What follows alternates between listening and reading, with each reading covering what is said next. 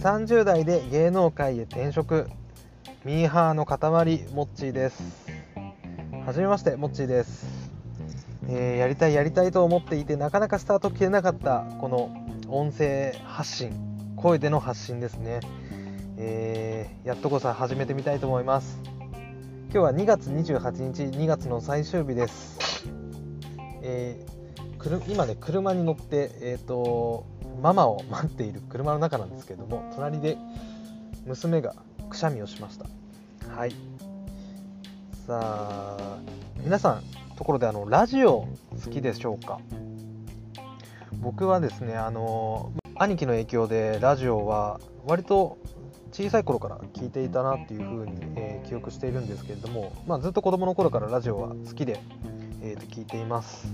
そんなラジオこの2020年あたりからなんかすごいスタンド FM が出てきたりあとサッカーの本田圭佑がそういうねメディア、えーななんだアプリとかを始めたり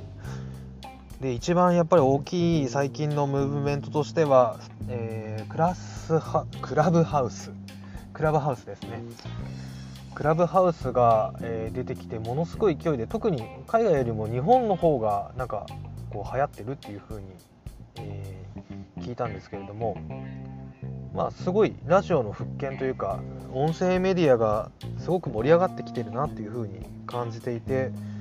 まあ、ラジオが大好きな僕からすると、まあ、自分自身としてもこう声で発信をするっていうものがしていけたらなっていう風に常日頃思っていたんですけれどもなかなか腰が重くてスタートできませんでした。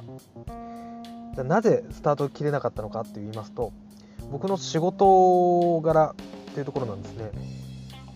僕はあの30代から先ほど芸能界へ転職っていうふうに言ったんですけれども、えー、と30歳まで商社の営業マンをしていたんですけれども、まあ、とあるきっかけで30歳の時にラジオ局で話すパーソナリティのマネージャーっていう割とまあニッチなジャンルになるんですけれども、まあ、大きなくくりで言うと芸能界に転職をしました。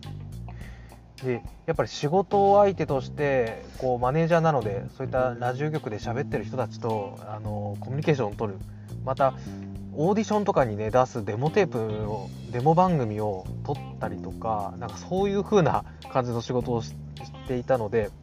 やっぱり間近にね本当に近くにそういう喋りのプロの人たちと接してきた中でじゃあ自分がアプリ立ち上げて録音ボタン8と押して喋、えーり出したところで もう自分のトークの拙さとたどたどしさあともう言い間違いだったり言葉詰まりだったりもうなんか聞いてらんないもう喋ってる段階でもう途中で何度こうストップボタンを押す押したことかっていうところで、まあ、この今ねこうやって撮ってるのもテイク何十回っていう感じなんですけども、まあ、そんな感じで今頑張って撮って撮っているところです。まあでも本当にあのとある方が言っていたんですけれどもえっとまあこれからは public speaking の時代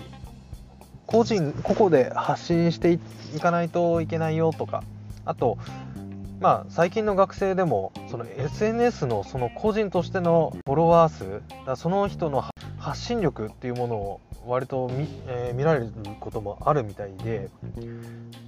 そんそれを聞いていたらまあもうねアラフォーに突入した世代なんですけれどもまあなんか自分の殻とかに閉じこもっていることなく恥ずかしがってても仕方がないし、えー発信してみようかななんていうふうに思いました。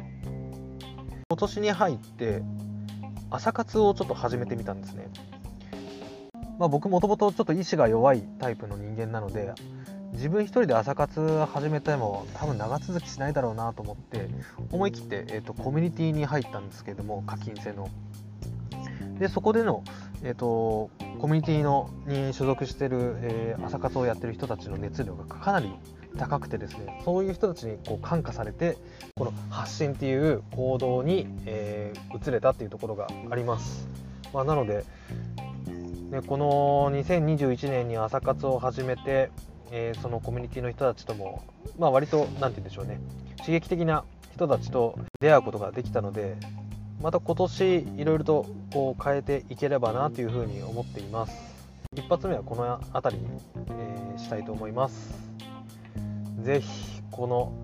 今が底辺だと思いますのでこれからどんどんと自分のね喋りのレベルも上げていきたいなというふうに思っていますのでなんか感想なんかねいただけたらとてもありがたいです。はい。僕のあのモチベーションになりますのでよろしくお願いします。ということで一発目。もうひどい放送のモッチーでした。ありがとうございました。